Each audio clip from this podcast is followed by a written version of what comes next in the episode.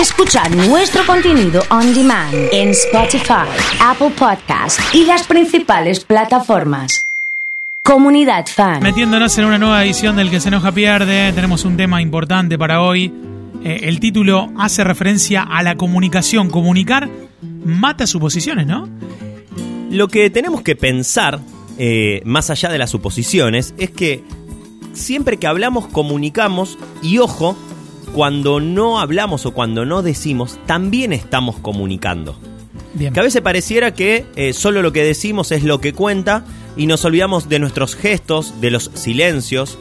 Y lo que sucede o el problema que desde mi punto de vista tenemos a la hora de relacionarnos con otras personas es que cuando no comunicamos efectivamente, cuando no decimos, todo ese espacio de silencio, toda esa duda o todo lo que nos guardamos termina siendo un vacío. Y ese vacío se termina llenando desde el otro lado. ¿Qué quiero decir con esto? Yo te pregunto, ¿qué vas a hacer el fin de semana? Eh, porque tengo ganas de invitarte a que compartamos un rato. Sí, Y vos no me respondés o me esquivás la pregunta. Y si bien ya vos te digo. Claro, Claro, vos no, te esquivo la pregunta. no me estás diciendo ni que sí, ni que sí, no, sí. ni nada. Pero en algún punto yo ese vacío de información lo lleno. Y lo lleno como a mí me parece. Yo digo, bueno, el oso se ve que no tiene ganas de verme o no tiene ganas de pasar tiempo conmigo. Lo lleno como... Y quizás vos en realidad lo que tenés es otro evento o justo estabas a full y, y la verdad es que querías quedarte tranquilo y no te pasa nada malo conmigo. Pero yo puede ser que diga, bueno, el oso está enojado conmigo, se ve que algo le pasa. Y en base a esas teorías que termino elaborando para llenar el vacío, también actúo. Actúo porque, bueno, no le voy a invitar nunca más a hacer algo.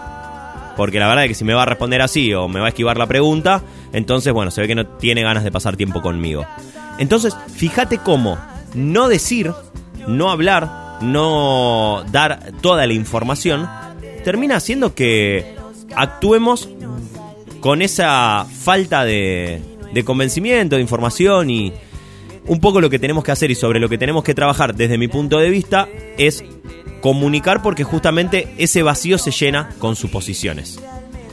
Y si bien nosotros podemos decir, bueno, suponer no hay que suponer, o le podés decir a la otra persona, vos me podrías decir a mí, bueno, todo eso es suposición tuya, que no te quiero ver y, y Sí. que no quiero que nos juntemos, pero más allá de eso, lo que tenemos que hacer es ver qué podemos modificar nosotros y no qué le vamos a exigir a los demás. Porque es muy fácil decir, bueno, vos no supongas. Y si querés saber algo sobre mí, vení pregúntamelo de nuevo.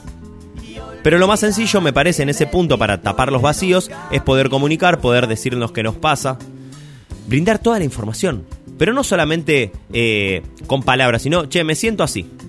Así me estoy sintiendo, esto es lo que vengo esperando, esto es lo que vengo viendo en vos. Sí, Yo voy a tomar decisiones, porque encima tomamos decisiones respecto de lo que pensamos. Voy a tomar decisiones porque vos no me estás diciendo o no te estoy entendiendo.